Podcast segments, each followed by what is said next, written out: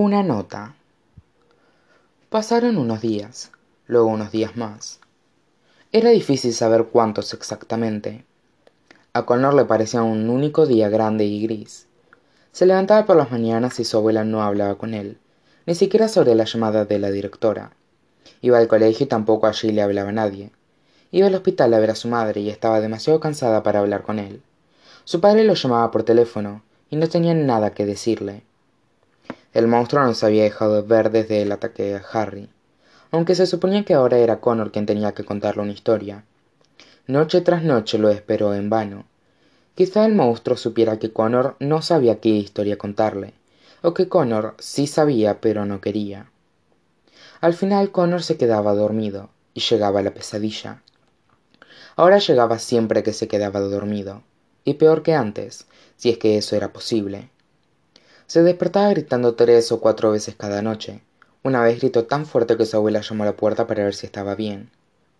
Pero no entró. Llegaba el fin de semana y lo pasaban en el hospital.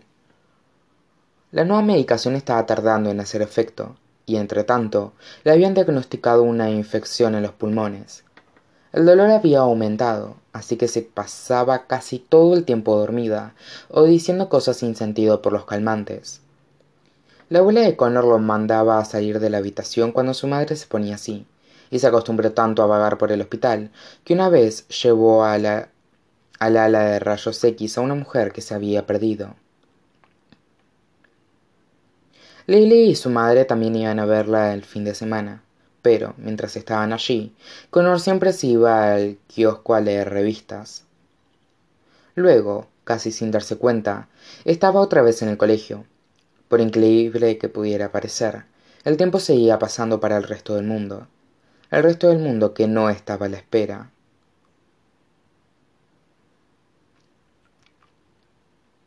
La señorita Marle estaba devolviéndoles la redacción de escribir la vida, al menos a todos los que tenían una vida.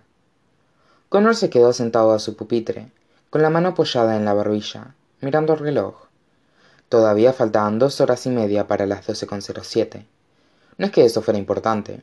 Estaba empezando a pensar que el monstruo se había ido para siempre. Otro más que tampoco le hablaría. ¡Eh! oyó que alguien susurraba cerca de él, burlándose, sin duda. Mira a Conor ahí sentado como un fardo. ¡Qué friki! ¡Eh! oyó otra vez, esta vez con más insistencia. Se dio cuenta de que el susurro iba dirigido a él. Lily estaba sentada al otro lado del pasillo, donde se había sentado siempre en todos los años que llevaban juntos en el colegio.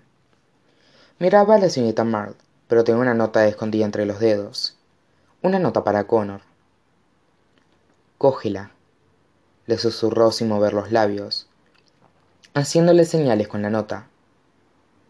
Connor levantó la vista para ver si la señorita Marl los miraba, pero estaba demasiado ocupada expresando cierta decepción porque la vida de Sally se parecía tanto a la de un héroe de cómic inspirado en un insecto. Connor alargó la mano hacia el pasillo y cogió la nota. Estaba doblada como unas doscientas veces. Abrirla fue como deshacer un nudo. Miró irritado a Lily, pero ella seguía fingiendo que atendía a la profesora. Connor alisó la nota encima del pupitre y la leyó. Para haberla doblado tanto solo había escrito cuatro líneas cuatro líneas y el mundo enmudeció.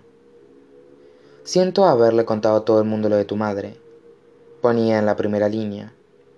Echo de menos amiga tuya. Ponía en la segunda. Estás bien ponía en la tercera. Yo te veo. Ponía en la cuarta. Con el yo subrayado unas cien veces. La leyó otra vez y otra.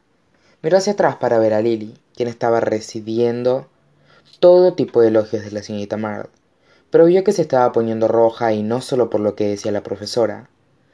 La señorita Marl pasó a otro alumno. Lily miró a Connor. Lo miró con los ojos. Y tenía razón.